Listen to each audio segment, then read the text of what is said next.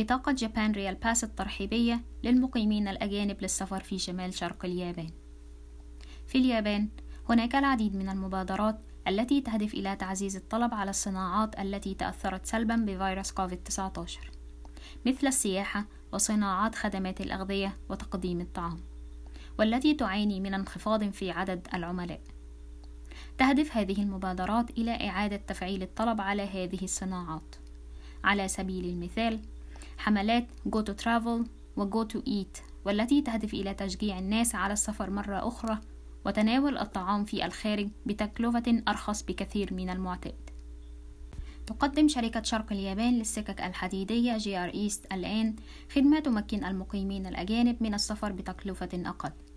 وتسمى هذه الخدمة JR East Welcome Rail Pass 2020 وتكلف 12 ألف ين للبالغين وستة آلاف ين للأطفال.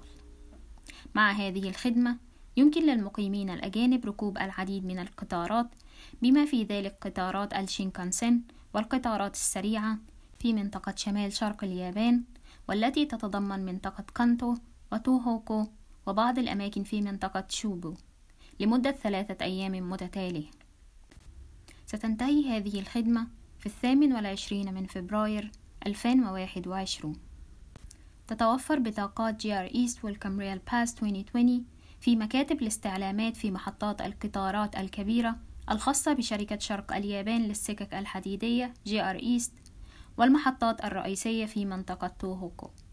يمكنك أيضا شراء البطاقة عبر الإنترنت من خلال الموقع الإلكتروني لشركة شرق اليابان للسكك الحديدية www.greast.com والذي يتوفر بعدة لغات منها الإنجليزية والصينية والفرنسية. في التصنيفات الخاصة بتعريفة السكك الحديدية يعرف الشخص البالغ بالشخص الذي يتجاوز عمره الثانية عشر. يدفع طلاب المدارس الابتدائية التعريفة الخاصة بالأطفال عند ركوب القطارات وهي نصف قيمة التعريفة الخاصة بالبالغين.